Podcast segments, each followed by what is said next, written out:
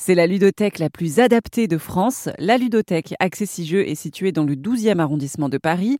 Et parmi les 1500 jeux de société disponibles à l'emprunt, 450 jeux sont adaptés aux déficients visuels.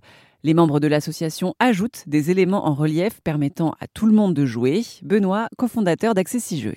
Des grands classiques, on en a c'est pas la spécificité de l'association parce que nous on aime plutôt le jeu, ce qu'on appelle le jeu moderne, donc ce sont les jeux qui sont sortis après les années 90-2000.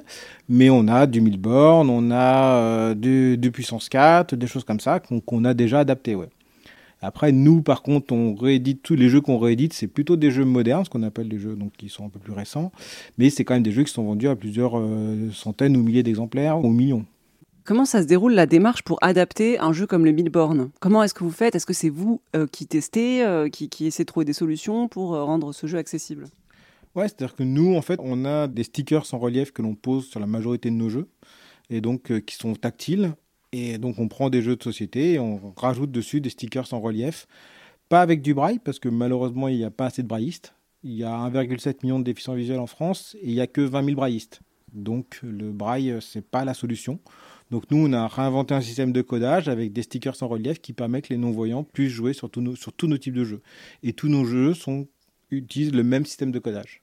Alors là, c'est des jeux de, cartes, mais est-ce que vous avez d'autres types de jeux qui se, jouent avec d'autres choses que des cartes, même si c'est souvent fréquent? Je pense que sur les 400 jeux, il doit y en avoir 350 euh, qui sont des jeux de cartes.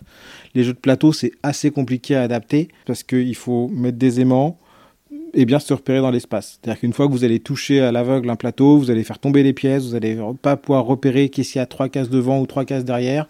Donc en général, c'est assez rare qu'on adapte des jeux de plateau. Est-ce que les éditeurs sont, sont au courant que vous faites ça? Oui, en fait, on fait partie de l'union des éditeurs de jeux, nous, en France. Donc, l'union, on, on, travaille avec eux constamment.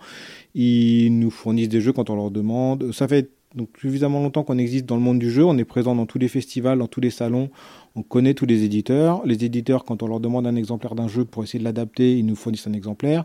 On travaille avec eux euh, parce qu'ils viennent nous voir pour nous dire est-ce que si je fais ça, je fais ci, ça peut améliorer la lisibilité du jeu?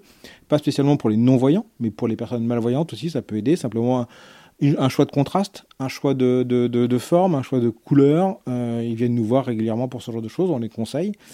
Et en plus, nous, on a été missionnés par l'Union des éditeurs de jeux pour appliquer un label qui s'appelle le label Colorblind, qui permet de labelliser les jeux pour qu'ils soient ces jeux-là sont certifiés accessibles aux, daltoniens. Donc c'est nous qui labellisons les jeux pour l'Union des éditeurs de jeux. Donc les, éditeurs nous envoient un exemplaire du jeu, nous on passe le jeu sous certains critères et on leur retourne en disant voilà votre jeu il est accessible, il est, il est accessible daltonien, euh, voilà ce qui, ou voilà pourquoi il n'est pas accessible, ce qu'il faut changer, ce qu'il faut modifier.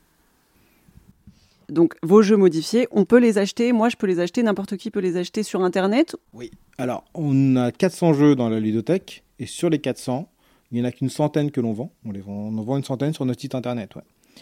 Pourquoi on n'en vend pas, on ne les vend pas tous? Déjà parce que certains n'existent plus. C'est des jeux qui, ne sont plus édités, donc qui ne sont plus en vente, euh, voilà. Et surtout parce que certains sont trop chers à adapter.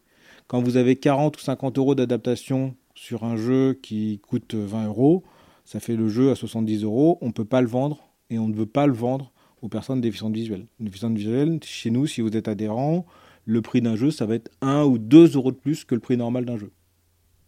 Et après, par contre, nos jeux édités, donc le Quarto, le Lucky Numbers, le mot, ceux-là sont vendus dans toutes les boutiques de jeux. Ils sont vendus même euh, à la FNAC, à Cultura, ils sont vendus partout. C'était donc Benoît de l'association Accessi Jeux. Benoît et Xavier, les fondateurs de l'asso, sont tous les deux malvoyants et passionnés de jeux de société. Ils ont donc lancé Accessi Jeux en 2015.